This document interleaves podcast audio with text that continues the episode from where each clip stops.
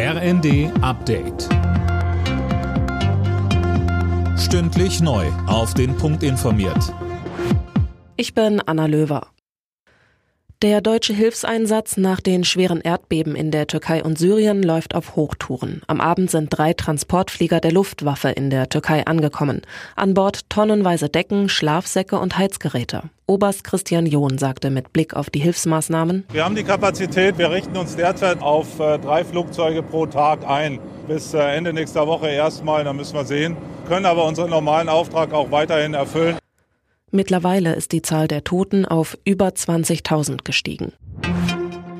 Der ukrainische Präsident Zelensky hofft nach dem Treffen mit den EU-Spitzen in Brüssel auf Kampfjets. Dafür gebe es bereits Signale, so Zelensky.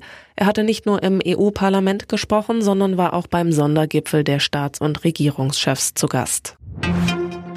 Die Inflation in Deutschland ist im Januar wieder leicht gestiegen. Die Verbraucherpreise legten im Vergleich zum Vorjahresmonat um 8,7 Prozent zu, so das Statistische Bundesamt. Fabian Hoffmann, Experten hatten eigentlich mit einem stärkeren Anstieg gerechnet. Ja, auch weil das Statistikamt die Gewichtung innerhalb des Warenkorbs geändert hat. Preissteigerungen bei Haushaltsenergie und Waren des täglichen Bedarfs haben damit deutlich mehr Gewicht. Und dazu kommt noch, dass viele Verkäufer den Jahreswechsel gerne für Preisanhebungen nutzen. Deshalb hatten die Ökonomen mit einem Anstieg der Inflation Inflation auf 8,9 Prozent gerechnet. Das war im Januar nicht so stark zu beobachten, wohl auch, weil die Preise schon so stark gestiegen sind.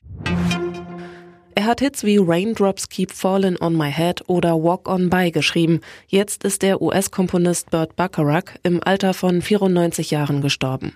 Im Laufe seiner Karriere gewann er mehrere Grammys und Oscars. Alle Nachrichten auf rnd.de